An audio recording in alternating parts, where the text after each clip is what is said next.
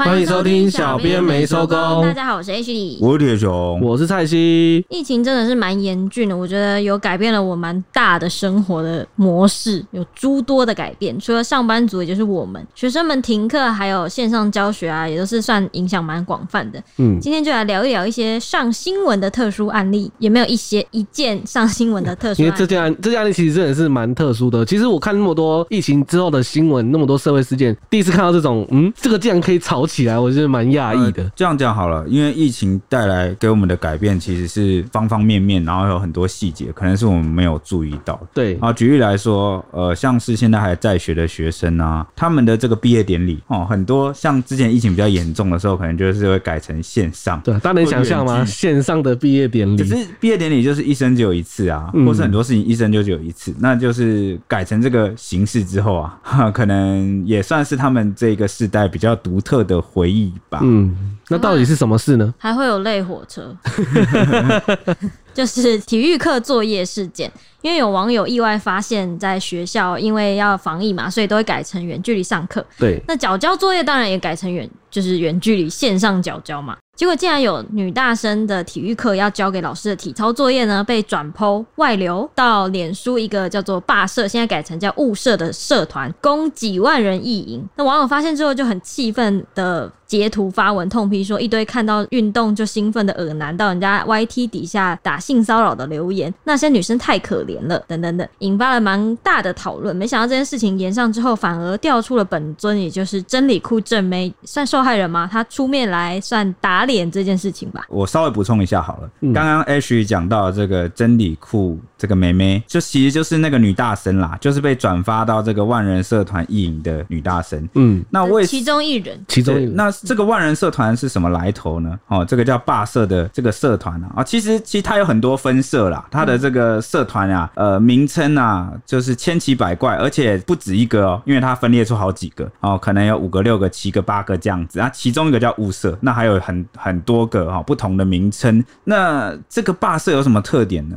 这个霸社其实是这个青少年啊网络次文化的一个部分。嗯。那里面的这个年龄层，已经快要到主文化了吧？呃，距离主可能还还有一段距离啦。哦、对对对，它有一个特别的取向哦，这样可以听我娓娓道来。它里面的年龄层啊，大概是国中生到大学生之间。嗯，好，所以就有国中、有高中、有大学生啊，都有。那呃，里面的风气它其实有点类似于接近一个地狱梗社团哦，但也不是那种啊，没有没有那么接近地狱梗社团了，比较像是啊，充满了反串啊、戏虐式的一个。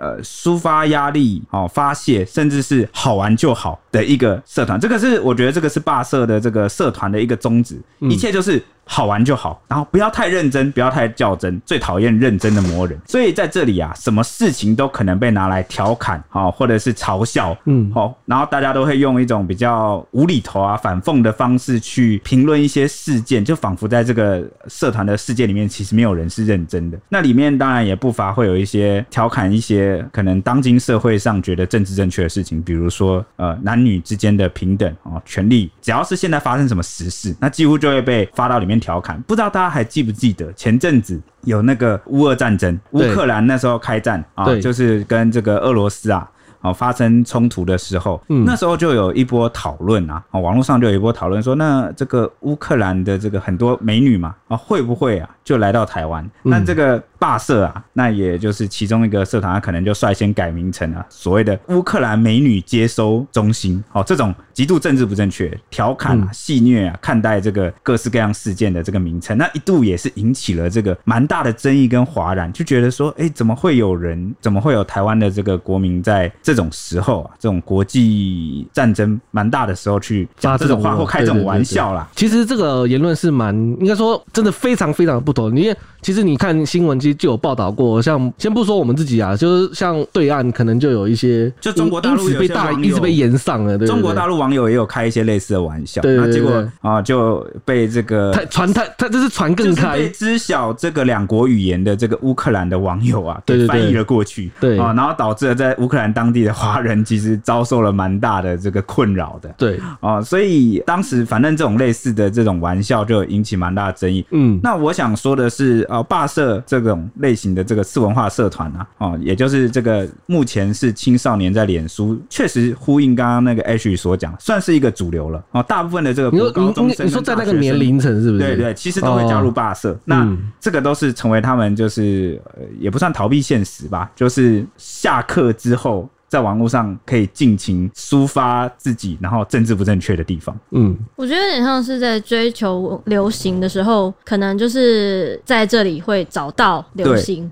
哎、欸，大家还记得我们很久以前前几集不是有聊过？我我说可能哎、欸，以前我们小时候那种国高中生那个时代啊，那个年纪啊，是不是都觉得哦，敢呛教官，然后或者敢带头就是做那的一些反抗权威？对，好像很帅，很有，就是霸社其实里面的这个结构风气就是长这样，嗯、就是大家越敢去挑战，或是开一些辛辣的玩笑，或是极尽反讽、反串之能事啊，就反而是一个大家觉得哇，好酷、好帅、好潮流。嗯，而且如果你想要在同温层里面讲话。或聊天的时候，如果像体育课这个你没有跟到的话，你可能就是你就往你看你在班上就孤对，你在班上孤就孤立起来了。对对对，那今天这件事情到底发生什么事？今天这件事情啊，其实就像呃刚刚前面讲到，我们那个背景就是现在都要远距线上交作业嘛。对。这个女女大生呐、啊，很多女女大生都必须要缴交这个体育老师的作业，因为体育课嘛，这种大家会很频繁接触的这种课程啊，自然也变成线上。我是觉得蛮难想象的啦，但反正现在模式就是这样。嗯、那就有一个女网友在这个社群平台 D 卡发文提醒说，呃，女同学要小心啊，你的体育课作业可能会影片会被放到这个 FB 的万人社团里面意淫，因为文中就爆料说，她有看到有女大生就是上体育课的那个影片啊。就是交的这个体操作业，反正他就把这个影片啊，就是要上传到这个 YouTube 上。啊，但是呢，不知道是基于这个不熟悉操作，还是这个老师啊，可能有要求说影片要就是你要设公开，因为这样老师才能打分数嘛，才看得到。嗯，啊，结果有很多霸社的网友发现之后啊，就把影片转发到社团里面，然后纷纷以这个啊感谢全台体育老师啊，谢谢你体育老师啊之类等等的标题啊，啊，不断的去转传这个影片来供这个许多的网友来意淫，应该说是国高中生是一个，或是到大学生也还一样，都是对。对这个异性啊，充满一个好奇的这个时期，嗯，哦，所以自然会有很多人去，再加上那个霸社里面的风气，那很多人就会公然的在这个下面留言去意淫，甚至有人跑到这个 YouTube 那个影片的下面的留言。你说直接在当事人，就是当事人看得到，然后他看到你留言骚扰他这样子。对对对对对对，哇！其实我觉得我实在是没有想到说，你看就算了，竟然还会讲出这种话。因为可能在霸社里面就是那个风气哦，这样我在霸社里面都敢讲了，我在 YouTube 也没有什么不好不好敢讲。会故意跑去留言，然后来证明说，哎、嗯欸，你看我很敢这种感觉。哦、那下面的留言有有些什么呢？哦，可能就会有人留言说。我用你的影片弄了一堆美乃滋出来之类，这种呃性暗示极强，或者是什么晚上的小兄弟就靠你了啊，这种种种的言论，嗯，那就让这个原 po 啊，就是 po 文的女网友很同情的说，这些女生本来就只是想要缴个作业拿学分，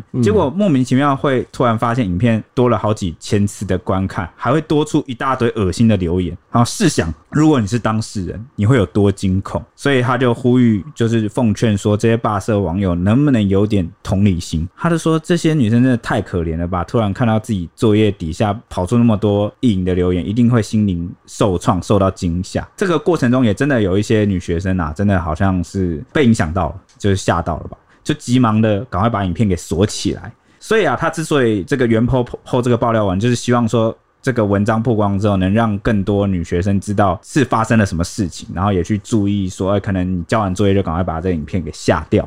嗯。那这个，但是他他好像还有提到说，就是他自己也没想过自己会来当那个霸社的内鬼，但是是因为这一次觉得真的很过分，才跑来爆料。哦，你说爆料者吗？对对对。哦，那其实他本身也是加入有者，他本人也在里面。嗯。那他这个爆料的文章一曝光之后啊，就立刻吸引了广大的网友讨论嘛。那就大票的女网友气愤痛批说：“哎，恶烂，把人家的作业发到社团在集体高潮，真的是很有病。”但有人说疯掉，昨天才看完 N 号房，现在要看到这篇，真的是哦。二二。N 号房是韩国呃先前很有名的这个该怎么讲性犯罪事件，对，就是就是对未成年的算对，有大量未成年的女生啊被诱拐或引诱去拍摄不雅的对、呃、色情影片，然后呢呃是受到一个管理员好、呃、一个网站的控制啦，然后那个 N 号好像就知道这是他的开头是不是？对对，对，然后那个 N 号房的这个管理员会去对外去吸收资金，然后吸引更多人来加入会员，然后来观看这些未成年的不雅影片。嗯，哦，所以有人呐、啊、就把这一次的事件啊形容成是台版的 N 号房，我觉得是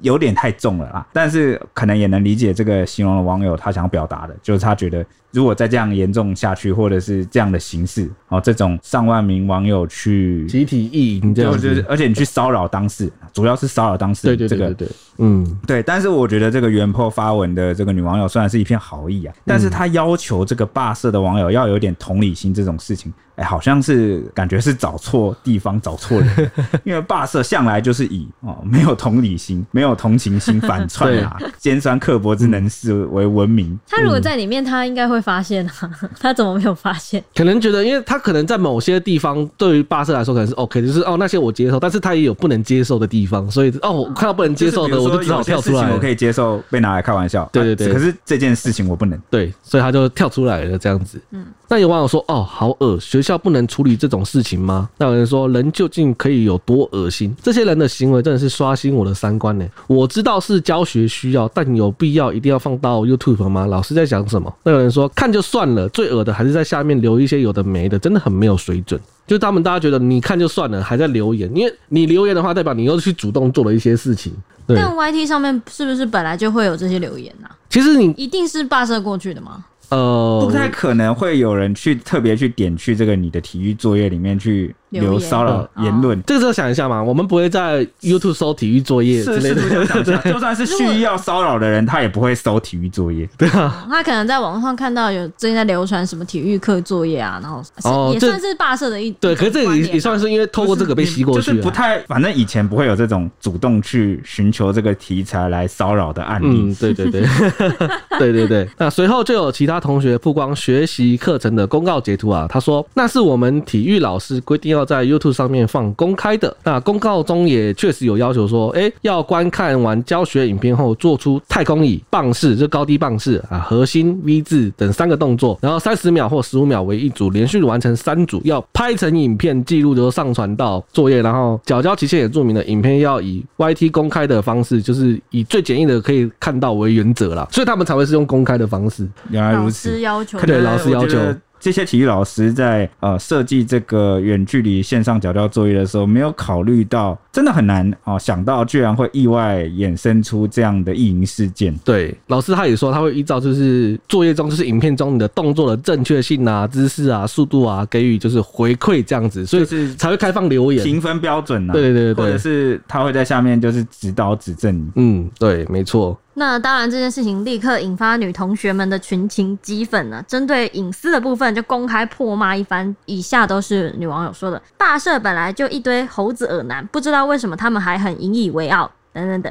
没想到呢，这件事情的里面有种种的因素，又在文章中另开了一个。大战场好像不止一个，好像蛮多个的。有部分男网友就反击说，自己在 YouTube 放公开影片应该不算外流吧？学分跟隐私选了学分，还怪别人侵犯隐私？问号，当男生真的很可怜哎。还有男网友说，怕被意淫可以穿一般的短袖上衣啊，或者是还外流嘞，都设公开了，可悲女权思维。还有网友说。分享 YT 影片叫做外流，然后惊恐的表情。还有网友说，不去怪老师逼你们设定公开，反而怪分享的人，逻辑还好吗？问号。就算是老师要求设公开，那分享连接也不叫外流吧？本来放在影音串流平台的公开影片就有被大众审视的讨论可能，不去检讨老师缴交作业的方式，反而跑来怪行使阅听权利的人是不是有一点逻辑谬误？然后给了一个咖啡杯。这个咖啡杯呢，在呃后来去查了一下，因为整篇文章呃充斥着。大量的咖啡杯符号，这个咖啡杯符号，对，这是最近在这个呃我们讲的哈罢社，也就是这个国高中生啊大学生社团兴起的啊流行次文化的一种。哎，我们这个应该是最新，应该全台湾是我们最新出来解释吧？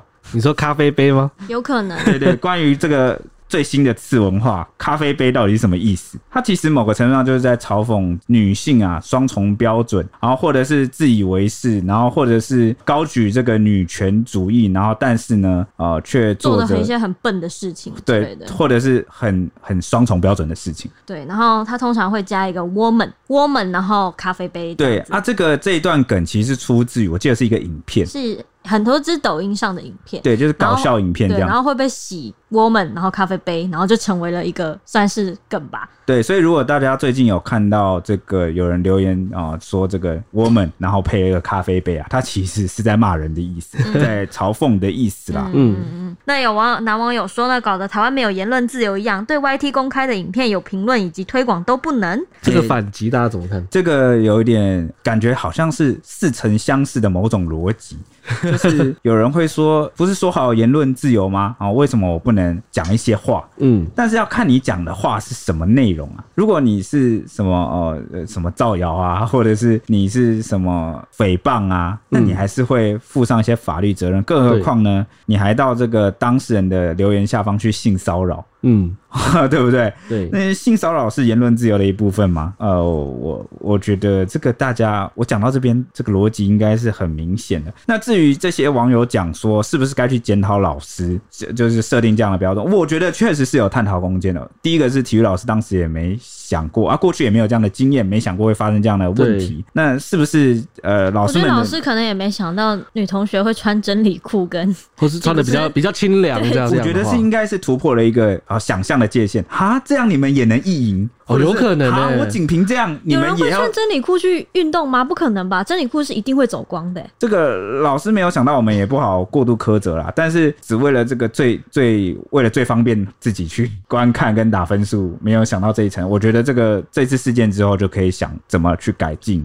而且对我看了这个反击啊，我个人是觉得说，哎，他说分享在那个 YouTube 本来就不算外流，还可以分享嘛。对，我觉得他只有把他优势的部分拿出来讲。对对，你没有讲说，哎，那你去留言呢？你的那些骚扰人家，对，你去骚扰人家那些人家呢？对对对。所以大家有时候在谈论一些事情的时候，如果你只提这个对自己有利的面向，哎，就看起来，哎，确实是这样。那也没错，这个 YT 公开的影片啊，是有分享评论的自由，但是不包括啊这个性骚扰啊，或者是这个规模性的哦去骚扰或影响当事人。我觉得这个是不太好啦。嗯。其中一名男网友就说到说没看过影片啦。他就是没看过影片的那那个男生。不过你那个是用上帝视角去说的。对视听者而言，我们哪知道上传者的目的是什么？上传者想不想红？影片性质跟目标客群是谁？都是事后爆发才知道。当然，你事后检讨是没问题。假设现在有一部 YT 影片，标题是给老师看，然后是男生跳舞的影片，你确定他真的是要给老师看的吗？你觉得分享有问题吗？有人分享影片，你会去谴责说他是要给老师看的，不是要外流别人的公开影片吗？哦，好吧，反正他讲的这一段也跟我们刚刚讲的一样，就是你你只讨论，你你你只单独针对能不能公开分享来讨论的话，你们讲的都没错。对，但是你们如果都不探讨这个骚扰的问题的话，大家也无话可说，对不对？这个讨论就不成立了，就会就会变成讨论好像又牛头不对马嘴。嗯，那套一句蔡西啊的名言，嗯啊，有有男网友啊反驳啊，那也会有那个男网友持不同意见来赞成。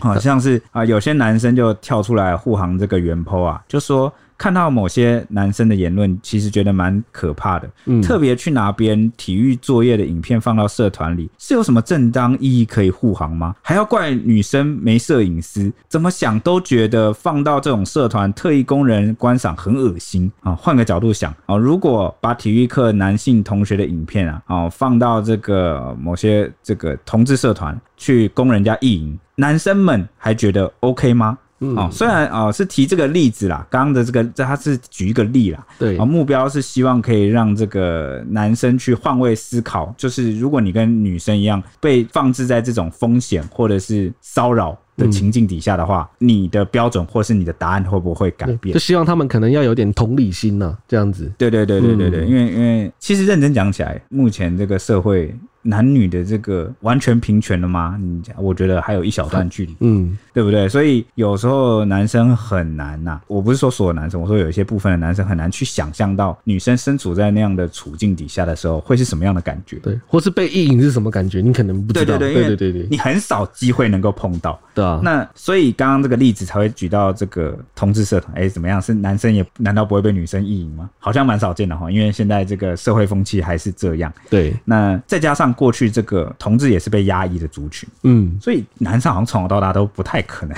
会知道，或者是知，就是不太可能被骚扰。对，除非你真的是帅到那种，大家走到路上都会回头看你的那个，就有可能。对对对，但是 但是女生的族群其实蛮大一部分会从小到大都会可能遇过这种骚扰。嗯，对对对。那还有那个男生讲什么呢？还有男网友讲说，哦，评论这件事说真的超恶的，我也看不下去，甚至批评其他这些男生说他们是恶烂猴啦，这些恶烂猴永远都不会觉得怎样，真的很可悲。等到哪天自己身边的人遇到了，才知道事情的严重性。还有低能儿在那边扯说什么隐私权。和学分二择一，拜托用点脑子好不好？哎、其实讲到就是看到这个网友留言，我记得周周曾经讲过，说以后千万不要生女儿。他说他就怕看到女儿的在网络上看到。女儿的影片，哦，对不对？所以这也呼应我刚刚讲的，我觉得这个对啊，哪天身边对对这个处境好像还是有一点不一样。嗯，然后男网友也讲的很好，哎，他说有人这边扯什么隐私权跟学分二择一，哎，对啊，为什么不能都要？对啊，难道隐私权跟学分他们有冲突吗？对啊，有冲突吗？没什么冲突哈。嗯，那还有说啊，影片是拿来交作业用的，不是来给你打手枪啊。这边讲的蛮粗俗的，不是给你拿来就是啊当做这个意淫的这个工具啊。对，嗯，那理所。当然的，把女性的日常当做自己的性资源，还觉得转到社团让人意淫没问题，这真的是一点同理心也没有。嗯，啊，甚至有的影片都是私人，然后设非公开的，就是变，就是你必须取得网址才能进去啊。嗯。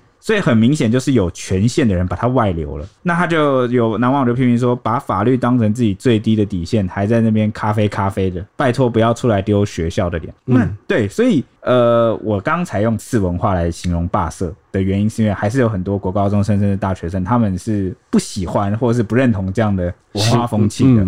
那比较让人意外的就是呢，这一系列针对体育作业被转 PO 意淫的这个事件啊，居然还衍生成别的议题，欸，哦，还有还可以衍生呢？对对对，有男网友就发起文章讨论说，建议可以把男同学的影片放到同志社团，然后还谈到说，如果要报复男生，这样也比较容易，那就是做法就是直接把体育作业丢丢到那种欲望成分很重的同志社团。他说，反正有些男生也觉得，毕竟是公开影片，那就是要给人家看的，那 OK 啊，那那我们拿来造福一下。同志社团也没什么不好哦，这种举例就跟我们刚刚讲的那个一样啊，都是希望呃男生可以换位思考。嗯，那结果网友怎么看待这种所谓的报复性做法呢？嗯，那很多人就认为说这种做法其实没什么用啊，因为就是同志的这个族群人口毕竟是比较少。嗯啊，但是女生身边九十趴都是。异男，他说：“要你要让男性体会到女生遭受到这个性压迫、性侮辱的程度啊，除非这些男生重新投胎，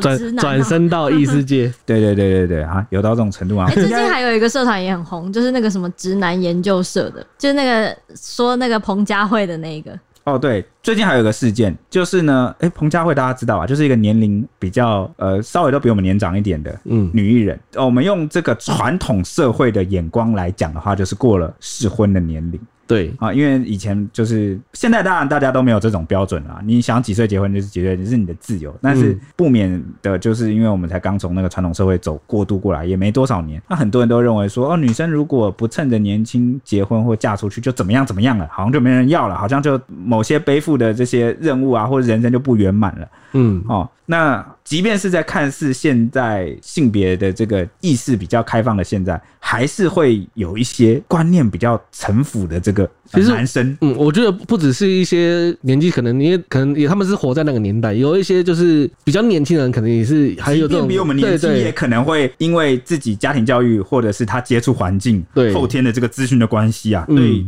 有性别的这个认知上会有一些，我觉得也是性别教育不足的地方，嗯，哦，所以脸书社团就有也有另外一个社团叫做直男研究社，就专门在抛出一些男生呃不懂得遵守两性的这个分际，或者是。对于这个距离感啊，还有这个不懂得拿捏，就就好像对自己骚扰女性是没有意识的，这些人的这个言行举止啊，就会抛出来，然后被大家公审啊，我不要讲公审啊，讨论作为这个研究的教案，提醒广大女性要注意这些男生，然后提醒其他男性不要变得跟这个直男的呃行为一样。哦，这个是直男的意思，我以为直男的意思是指凭实力单身的那一种，就是女方丢球给你以后，你就全部都漏接的那一种。一开始是只讲这样，但到后来发现好像你要情商很低，然后对这个两性概念很不足，然后你也才会，你也往往会最容易发生在这些直男的族群身上。嗯，我我觉得这感觉是那个男的可能自以为幽默哎，我觉得。对对对，反正 拿这个来，这个这个话题啊，算是最近蛮热议的啊，两性话题啊，稍微这个补充一下。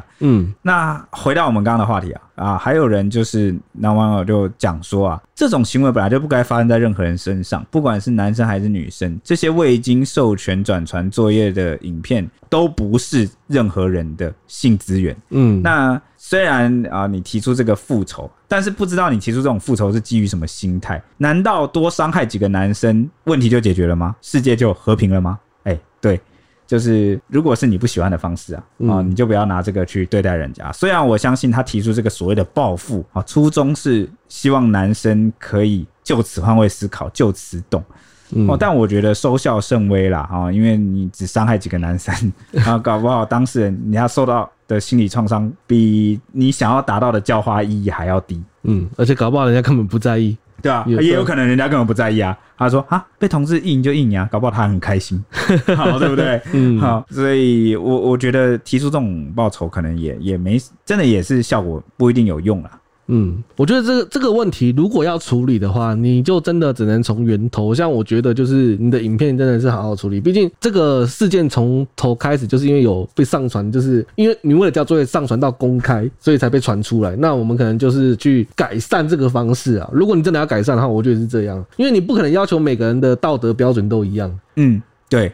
对啊，这真的是没有办法。然后，其中一名被意淫的女大生，就是体育课作业的影片观看次数，从五月二十四上传以后啊，已经累计了十九万次观看哦，至今累计了十九万次观看哦。然后他发现被网友关注后啊，也直接在自己的影片下方留言，并且置顶。他就坦然的说：“既然莫名其妙被你们发现了这个影片，那就帮我追踪一下 IG 吧。”哇，这个是就是有一个案例，可能他就是那个不在意的人。对，没错。那因为也有这个不在意的女生，就是不在乎被大家怎么看待，或是骚扰或硬，反正他不予理会就好。网络世界嘛，他觉得，我觉得他本身上传的时候，他就有做好心理准备了。不是，他就他就是要哦，就是他他一边做体育课作业，然后一边又可以上传到 IG 当他的行行销影片啊，就是一起的。哦，但是我，就是呃，怎么讲？我我今天如果要去买麦当劳，然后顺便就可以做个节目之类的这种感觉。对，但是但是那个影片，因为我们那时候基于新闻需要嘛，我们也有去研究一下。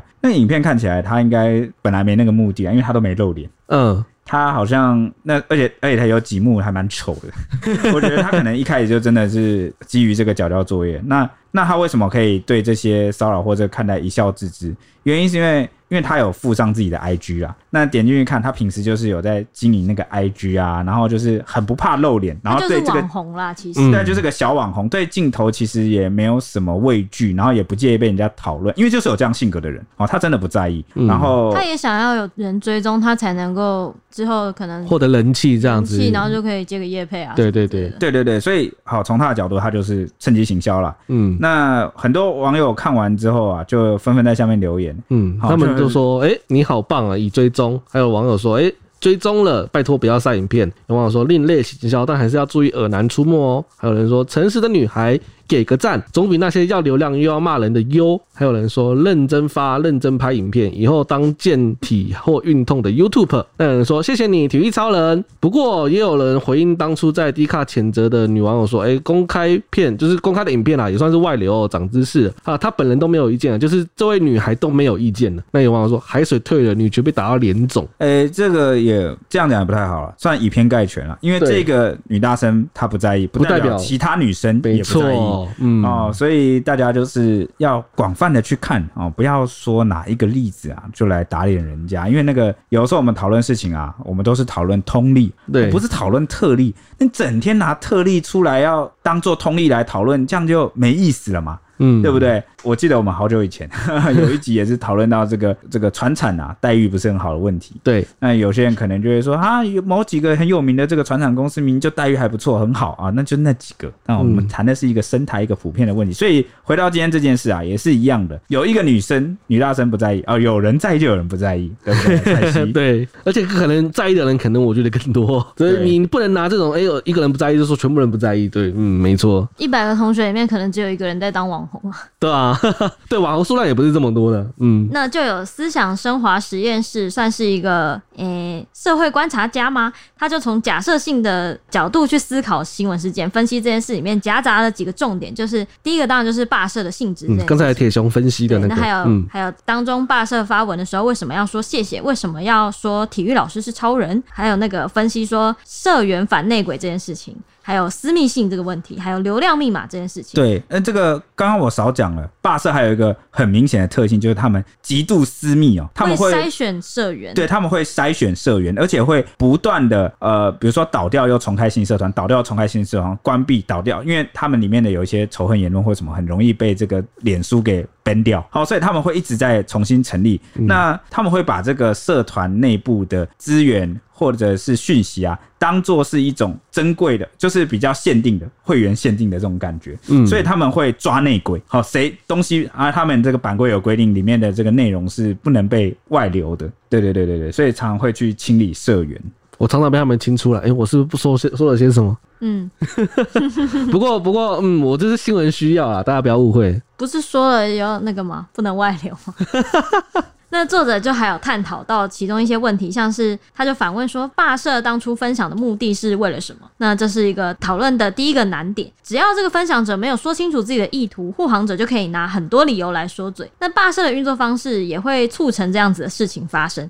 所以他觉得霸社这件事情可能算是以结论来说，也是一个要去思考的问题，它有没有存在的必要？那作者也认为说，实际上大多数的时候，霸社他们的行为都蛮不合理的，至少都是踩在一个灰色地带，或是踩在人类行为规范的高标道德和低标法律之间。游走这样子，那另外他还有提到一个，就是他觉得结论的部分，就是他觉得会掀起女权讨论，都是因为大家对女性主义的理解其实是过少的。女性主义他说分为很多个流派，还有分支。那断章取义的后果，又罔顾某些人说着这些话，还一边践踏女性的权益。套一句汉娜·鄂兰的名言：“邪恶具有平庸性的，平庸的人、缺乏知识的人更容易做出邪恶的事。”所以他也建议大家。有些人还是去多读一点书，就是平庸的人、缺乏知识人更容易做出邪恶的事情。这件事啊，不只是出现在这个呃两性平权的，其实在我们各方各面都可以看到这样的事情。所以有时候我们会听到或看到